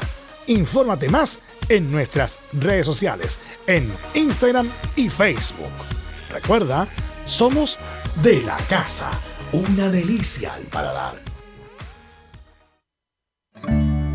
Durante esta emergencia sanitaria, realicemos actividades junto a nuestros niños, niñas y adolescentes. Intentemos solucionar los problemas con diálogo y conversando sobre las emociones que surgen estos días. Que ellos confíen en sus padres o adultos cuidadores puede evitar el consumo de alcohol y otras drogas. Si necesitas ayuda, ingresa a senda.gov.cl o llama al 1412. Senda, Ministerio del Interior, Gobierno de Chile.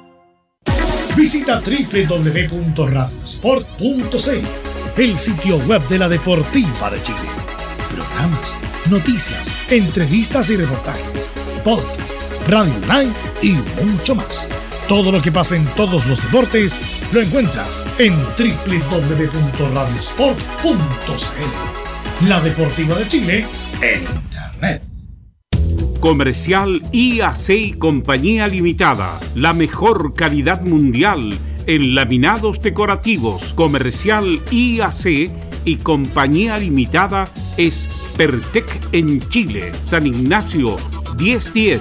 Santa Rosa 1779, Avenida Mata 446 y Portugal 501. Comercial IAC y Compañía Limitada es Pertec en Chile.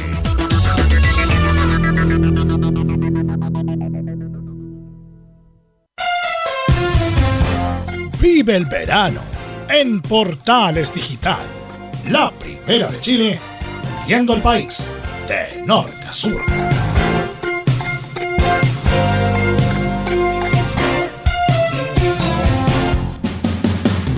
Un acercamiento electrónico a todo lo que pasa en el fútbol. Escuchas Estadio en Portales en su edición central. La primera de Chile, uniendo al país de norte a sur. 14 con 41, ya hacemos Estadio en Portales en la temporada 2022. Bueno, hoy juega Huachipato Copiapó por definir quién permanece o quién asciende y ese informe nos trae el profesor Rodrigo Jara.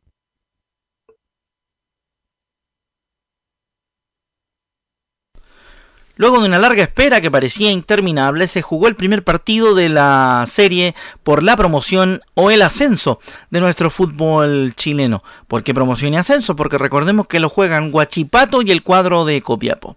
Es el equipo de la usina quien puso primera al ganarle al cuadro nortino en la ciudad de Copiapó en el estadio Luis Valenzuela Hermosilla.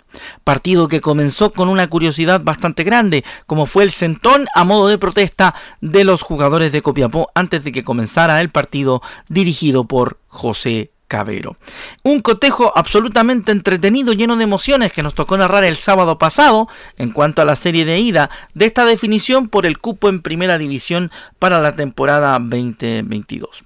De hecho, el vencedor de esta llave será quien tenga que jugar en la fecha 1 contra Curicó Unido en el Estadio La Granja en calidad de visitante, abriendo el torneo nacional. Respecto a lo que tiene que ver con el partido, recordemos que la ganancia de 3 a 2 por parte del cuadro de Huachipato en calidad de visitante en el Luis Valenzuela Hermosilla lo deja con la primera opción de mantenerse en la primera división, recordando que el cuadro de Copiapó busca por primera vez llegar a la serie de honor en su corta historia en el fútbol chileno. En lo que respecta a las declaraciones de los protagonistas, vamos a escuchar a Israel Poblete, jugador de Huachipato, que fue elegido también la figura del cotejo. Eh, sí, la verdad que fue un partido súper difícil, eh, donde ellos fueron locales, sabemos los buenos jugadores que tienen, eh, sabemos que son rápidos adelante, que tienen buenas contras, y bueno, nos jugó en contra de eso, así que lo bueno es que pudimos convertir, pudimos equiparar el partido y nos vamos con buenas sensaciones sabiendo que definimos allá y que todavía está abierta. Sí, la verdad que a, pesar de que presionamos Copiapó, nosotros presionamos todos los partidos, terminamos así el campeonato pasado Así que lo vamos a seguir haciendo en todas las canchas. En el cuadro de Copiapó vamos a escuchar a Manuel López, quien también nos entrega sus impresiones sobre esta serie por la definición en el ascenso. Eh, partido muy duro, nos encontramos, nos, se encontraron ellos con dos goles muy rápido, eh, pudimos hacer el, el, descuento y bueno, después una desatención de pelota parada nos hacen el 3-1, pero bueno, con el 3-2 queda la llave abierta y no perdemos la esperanza. Por el lado del equipo ganador del partido de ida, escuchamos al técnico Mario Salas entregándonos también su impresión sobre este partido y la serie. La verdad que fue un partido bastante hostil, un partido difícil jugarlo, difícil jugarlo por la cancha, difícil jugarlo por la gente, el calor. Creo que el resultado que sacó, que sacó eh, Huachipato y que podría haber sido incluso mejor, más, más, más, más largo en distancia, en cantidad de goles, eh, es justo y nos deja, tal cual tú dices, con, con, un pelito adelante, pero sin nada definido. O sea, nosotros tenemos que, que, llegar con la misma actitud, la misma mentalidad para el partido en el CAP y tratar de entrar a ganar el partido y quedarnos con la llave. Está una llave totalmente abierta. Nos enfrentamos a un equipo que, que la verdad que, que, es un muy buen equipo, un equipo en el cual tenemos que tomar las providencias necesarias para el próximo encuentro, que tiene grandes individualidades, muy buenos jugadores. Eh, y creo que va a ser un partido bastante difícil el del CAP, por lo que se vio hoy día, ¿no es cierto? Así es como ambos equipos se preparan para lo que será el partido del día de hoy a contar de las 7 de la tarde en el Estadio Capacero de la ciudad de Talcahuano. Obviamente que lo que ocurre en el partido de vuelta y quien sea el equipo que consiga el ascenso a la primera división o la mantención en la categoría en el caso de Huachipato, le estaremos contando los detalles en un nuevo reporte de Estadio en Portales. Ok, gracias Rodrigo, estaremos atentos. 19 horas el partido de hoy en el CAP de Talcahuano. Huachipato con eh, Copiapó. Copiapó. Camilo, ¿quién, quién permanece o quién asciende? Sí. Y por cierto, será transmisión a las 6.30 de la tarde por eh, Portal Digital y con relatos, por, por, supuesto, del profe Rodrigo Jara. Y Camilo, ¿quién, quién, quién, ¿quién ya gana la llave? Huachipato, lo veo ya, ya triunfó, lo veo más... Eh... Sí, lo veo, lo veo más, más firme a, Guachipato en este momento. Sí, sí la, la, ganaron los escritorios y la van a ganar en la cancha también. Bueno, vamos con Belén Hernández, que la novedad es de la Católica, Belén. Buenas tardes, Velus nuevamente. Eh, sí, bueno, el tema de, de, de lo que ocurrió el, el, el, domingo en el duelo de la Supercopa, eh, todavía sigue siendo, sigue siendo noticia. Eh, el lunes eh, Cruzado se emitió un comunicado con, con respecto a, este, a esta situación y la posición en que ellos se ponían como club. Eh, pero ayer, en el contexto de, de la presentación de Nicolás Peranich, el presidente Juan Tagle se refirió a, a, esto, a estos desmanes que, que ocurrió en, eh, por parte de ambas, de ambas hinchadas, de ambas, bueno, sí, de, de ambas hinchadas de, de, parte de Colo Colo y de, y de Universidad Católica, eh, donde, claro, eh, hicieron, hubo, hubo golpes de parte de, hinchas, eh, bueno, y, y la, los que estuvimos ahí fuimos, estuvimos pudimos presenciar. Eh, Oiga, perdón, el, Belén, que la interrumpa. Que Belén, perdón que la interrumpa, pero tengo entendido que hubo una puñalada, ¿no? un barrista de Universidad Católica. Esto fue mucho más grave de lo que nosotros vimos por televisión. Bueno, pero fuera del estadio, claro, pero en la cercanía. Entonces me parece muy complicado todo. Y creo que Tagle pidió la expulsión definitiva de quienes sean investigados y sean acusados de estos desmanes. Sí, claro, justamente eso es lo que a lo que a lo que iba porque el presidente mencionó que, que claro que fueran sancionados de por vida eh, para que no pudieran entrar nunca más estos individuos a, a los estadios de, de, Chile, incluso dijo del mundo. Así que vamos a pasar a escuchar a, Juan Tagle la 01 donde dice, me sorprende que se hable de sancionar a los clubes y no a la organización. A mí me parece, me sorprende que se hable de sancionar a los clubes y no se determine la responsabilidad de la organización y en la reacción que hubo a los hechos de violencia. Eh, posteriormente se informó de 22 detenidos, pero todos vimos que fue un número bastante mayor y me, da la impresión de que los detenidos son por otras circunstancias, no por los que participaron en esos actos de violencia. Nosotros estamos eh, decididos a, poner todo de nuestra parte para evitar esta tragedia, porque fue una tragedia lo que se dio el domingo, que afecta a nuestra actividad, a nuestro espectáculo, que se limiten bien las responsabilidades, que ojalá se utilice toda la tecnología para identificar a las personas que participaron de esos, de esos incidentes, eh, que ojalá no vuelvan nunca al estadio, eh, y que se establezca claramente las medidas que deben tener partidos de esta naturaleza. Claro, y en el, en el contexto, ya pasando a, a otro tema, en el contexto en que se dio esta, esta declaración, em, fue justamente la presentación de, Nicolás Peranich, el tercer refuerzo de, la Universidad Católica. Eh, recordar que primero llegó Sebastián Galani, eh, el segundo refuerzo fue Lucas eh, Melano. Y ahora Nicolás Peranich, el arquero que proviene de, de, Deportes Melipilla, de 36 años, que también tuvo pasos por Magallanes y por San Marcos de Arica. Y, y es, esta es su primera experiencia en, en, uno de los tres equipos más grandes de, del fútbol chileno.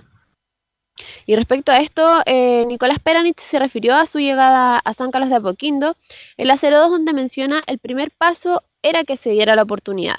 No, bueno, sí, obviamente, obviamente que, que es el primer paso era tener la oportunidad. Eh, hoy, hoy que estoy acá, eh, más allá de, la felicidad, no, no queda en eso nada más, sino que, que no vengo a estar por estar, sino que vengo eh, eh, a hacer un aporte, a, luchar por un puesto, a, tener una competencia sana, eh, con uno de los mejores arqueros de, del fútbol chileno en la actualidad, así que qué mayor desafío para mí en lo personal que eso. Recordemos que Nicolás Peranich eh, firmó su contrato con los Cruzados por, por una temporada y también hay que recordar que, bueno, él es argentino, pero está tramitando su, su nacionalidad, por lo que si se renueva su, su contrato eh, por otra temporada, claro, no ocuparía cupo de, de, extranjero, pero ahí, ahora, bueno, él ahora se va a unir al, al grupo de, de los dos arqueros que ya están, eh, como es Sebastián Pérez y eh, Vicente Bernedo.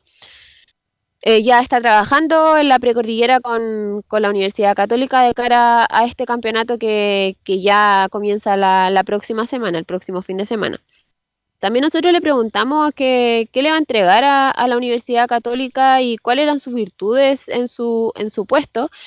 Y el portero nos, nos comentó en la 03 eh, voy a intentar ser sobrio y darle seguridad al equipo. Dif difícil describirse uno mismo, pero no sé, uno, in, intentar dar seguridad, ser sobrio, eh, demostrar y ser seguro, eh, que creo que es muy, muy importante para el equipo, tener un respaldo atrás. Eh, y lo mismo, lo mismo, es lo que uno voy a intentar darle eso al equipo. El tema de, los refuerzos, eh, también ayer, eh, bueno, estaba el presidente Juan Tagle y también estaba el gerente deportivo José María Burjubasic, donde él mencionó el tema de, los refuerzos, eh, que se espera, bueno, esperan ellos eh, tener otra incorporación, no más de, de, dos, sería solamente uno ahora, uno o máximo dos, eh, lo mencionó ayer. Eh, obviamente la prioridad es el lateral izquierdo, que, que todavía no, no, ha, no, ha, llegado. Suena, suena también eh, un jugador que proviene de, de Huachipato, que es Cristian Cuevas, que sería... Cristian Paulucci lo tendría en carpeta como la primera opción para, para llegar por, por ese lado a, Universidad Católica.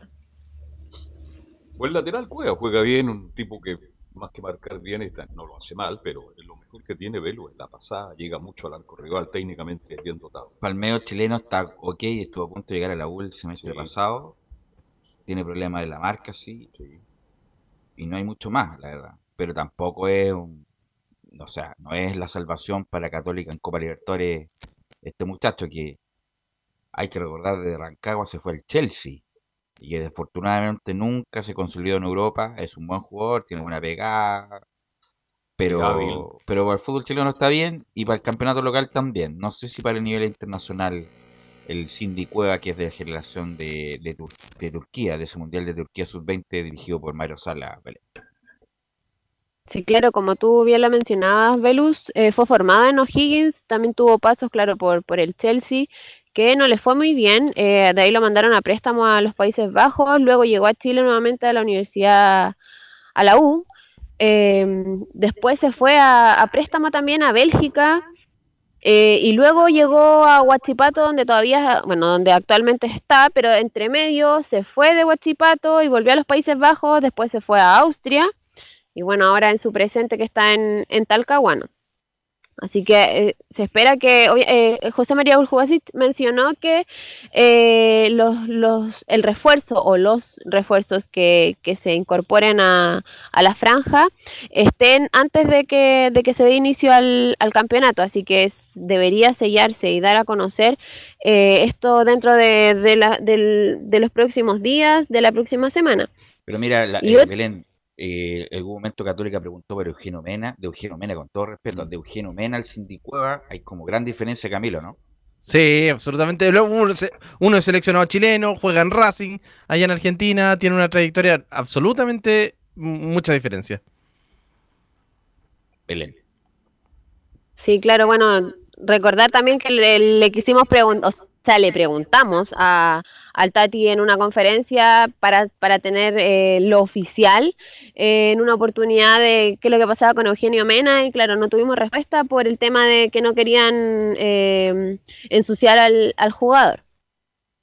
Con respecto a otro tema que es importante para, para la Universidad Católica es que el tema de San Carlos de Apoquindo, el estadio, la remodelación de, de San Carlos, que se atrasó en definitiva. se esperaba que, en abril ya está cerrado para que comenzaran los trabajos, pero va a ser en el mes de mayo, este, estos juegos van a comenzar en mayo, por lo que van a jugar seis eh, partidos de local ahí en, en la precordillera y van a poder jugar eh, los, ambos clásicos, porque ambos clásicos en la primera rueda a la Universidad Católica le tocan en, en San Carlos, lo que van a poder jugar con la Universidad de Chile, que le toca la fecha 8, el fin de semana del 3 de abril. Y en la fecha 11 van a jugar ante Colo Colo eh, el 24 de, o sea, el fin de semana del 24 de abril, que ese sería el último partido que, tendrían eh, los cruzados allá en, su estadio. Ojalá que sea así, porque, perdón que Belón, pero estábamos todos entusiasmados, Camilo, que los trabajos comenzaban ahora en marzo, ¿no es cierto? La remodelación de San Carlos pero si va a empezar en mayo, bienvenido. Y suerte para Paulucci y para Católica, que los partidos clásicos, los partidos duros, lo va a jugar como local. Y también la Copa Libertadores, que va a poder tener esos partidos en, San Carlos de Apoquindo. Me da la impresión de que pasa, por un tema del sponsor también, que porque ellos querían conseguir eso, por ahí puede también que, se haya retrasado el heno, ¿no?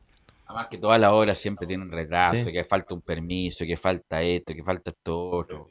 Así que no, no es lo, las obras en general no, no tienen certidumbre, tanta certidumbre, Belén. Sí, como lo mencionaron eh, Juan Tagle justamente, eh, el tema del financiamiento, Camilo, como eh, por ese lado que le estaba costando un poco y por lo mismo se, se retrasó un, unos meses. Em, el, cierre de, San Carlos de Apoquindo porque se decía que el, último duelo que, se iba a jugar allá era ante Huachipato en la temporada anterior, pero claro, ahora van a comenzar ya este, este, este nuevo campeonato eh, allá también en, Las Condes. Y van a jugar eh, uno o dos partidos de, Copa Libertadores también allá. Así que eso, la actualidad de, de la Universidad Católica. Ok, gracias Belén, muy amable, nos escuchamos mañana y vamos con Laurencio Valderrama para que nos informe de las colonias, la novedad de las colonias, Laurencio. Sí, y, antes de la información de Palestino, muy breve, 20-30 segundos, informar que eh, la televisión oficial han revelado que Van a intentar en el staff de La Roja eh, colocar a Mauricio en la banca en el partido ante la Argentina. ¿Por qué? Porque se termina la cuarentena en la medianoche y van a intentar, bajo, todos los medios, eh, tener por lo menos la lista de citados al Guaso ante la Argentina. Una información de, último minuto que surgió hace algunos instantes. Así que, eh, pero de momento, como titular, José Pedro Fuenzaría como lateral derecho y no Pablo Díaz, pero con la con el asterisco de que el Guaso Isla podría ir a la banca el día de mañana ante la Argentina. Esa información que obviamente la iremos ampliando en las próximas ediciones de Estadio Portales con el trabajo de Juan Peridalgo que ya está ok y viaja el día de mañana a Calama para este gran partido de Chile y Argentina. Y ahora con lo de Palestino, justamente eh, en nombrar y profundizar lo que tú mencionabas, Velus, a inicio de esta transmisión, de, este programa, que básicamente Palestino comunicó este martes que recibió el pago de 1.230.000 dólares por parte de San Lorenzo para saldar la deuda que tenía justamente por Paulo Díaz, el seleccionado nacional actualmente en River, de la cual solamente había cancelado la primera parte. Así que, lógicamente, básicamente eh, dio el comunicado palestino esta mañana eh, acreditando el pago y, y- y agregando que durante las próximas horas informaremos a la FIFA que hemos recibido el dinero para que le levanten el castigo que afectaba al cuadro argentino. Eh, Palestino también recordó que la, que la totalidad del monto debió haber sido saldada en agosto del año 2018 y para conseguirlo tuvimos incluso que acudir a instancias jurídicas internacionales, por lo cual agradecemos a nuestros abogados que ganaron los juicios tanto en la FIFA como el TASI. Como institución esperemos que este tipo de situaciones no vuelvan a ocurrir y que prime siempre el buen actuar y el espíritu deportivo entre clubes. Así que, y, y esto fue en respuesta a lo de Palestino, a que San Lorenzo, y, nos indicaba Leo Mora por interno, que el martes en la tarde dijo en sus redes sociales que eh, había girado 1.230.000 dólares al cuadro de Palestino, por lo cual el, el elenco árabe tuvo que responder ahí hoy día en la mañana para que, esto es básicamente para que San Lorenzo pueda contratar refuerzos. eh, entonces, por eso es la premura al respecto. Así que está saldado el tema de Pablo Díaz, muchachos, y eh, Palestino esta mañana tuvo una práctica de fútbol en amistosos de entrenamiento ante el cuadro de Ñublense. Se juegan cuatro tiempos de 30 minutos cada uno en el primer partido, es decir, de 60 minutos. Eh, Palestino ganó 4-1 eh, en, en ese compromiso y justamente eh, los goles fueron de el Chucky, eh, Ariel Martínez, de Carrasco, de Carlos Villanueva y de Misael Dávila. Eh, Brian Carrasco, el otro gol de Palestino, mientras que en el segundo amistoso fue empate 1-1. Eh, el gol fue de Mauro Díaz, el refuerzo que recordemos vino con el Coto Sierra, pero que se quedó en Palestino tras la partida del Coto al fútbol árabe. Y vamos a ir de inmediato con una declaración en honor al tiempo del Chucky Martínez, quien dice, digamos, em, en, la, página oficial de Palestino, que el balance positivo mejoramos mucho ante Ñublense y me en lo personal. Eh, bueno, sí, jugamos dos tiempos de 30 minutos. eh, creo que el balance final es bastante positivo, bastante bueno. Eh, se vieron cosas que mejoramos mucho en respecto a los entrenamientos, a, los amist- la amistosa que hemos jugado hace poco, así que contento. En lo personal me sentí bien, en, conexión con el grupo, me han hecho sentir muy bien, eh, tanto dentro como fuera de la cancha. Eh, sí, tratamos de día a día, entrenamiento a entrenamiento, e ir tomándole la mano. eh, se ha notado una, una mejora de- desde el primer día que llegué yo, por lo menos, hasta ahora. Así que le hemos ido tomando la mano, obviamente todavía no al 100% y seguramente para el primer partido tampoco al 100%, pero cada día se nota que nos estamos sintiendo mejor. nos hemos complementado muy bien en todas las líneas de juego, así que contento en ese sentido de que, de que vamos a- a buen paso. Muy contento con el profe Gustavo Costas, ahí que esperemos tenerlo próximamente en los micrófonos de Portales Palestino, que ya espera eh, este día, este eh, debut en el campeonato. Ojo, ante la Unión en la primera fecha, tremendo debut para el cuadro árabe, muchachos. Ahí eh, nos vemos en las próximas ediciones de Estadio en Portales. Que tengan buena tarde. Ok, gracias Laurencio. Laurencio, muy amable. Gracias Camilo por la participación. Gracias a todos. Gracias Emilio por la puesta en el aire. Nos encontramos mañana en las 13.30, después a las 20.30 desde Calama para Argentina, perdón, para Chile, Argentina. Que tengan muy buena tarde.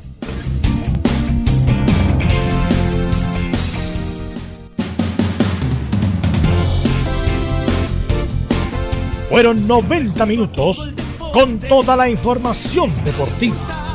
Vivimos el deporte con la pasión de los que saben. Estadio en Portales fue una presentación de Ahumada Comercial y Compañía Limitada. Expertos en termolaminados decorativos de alta presión.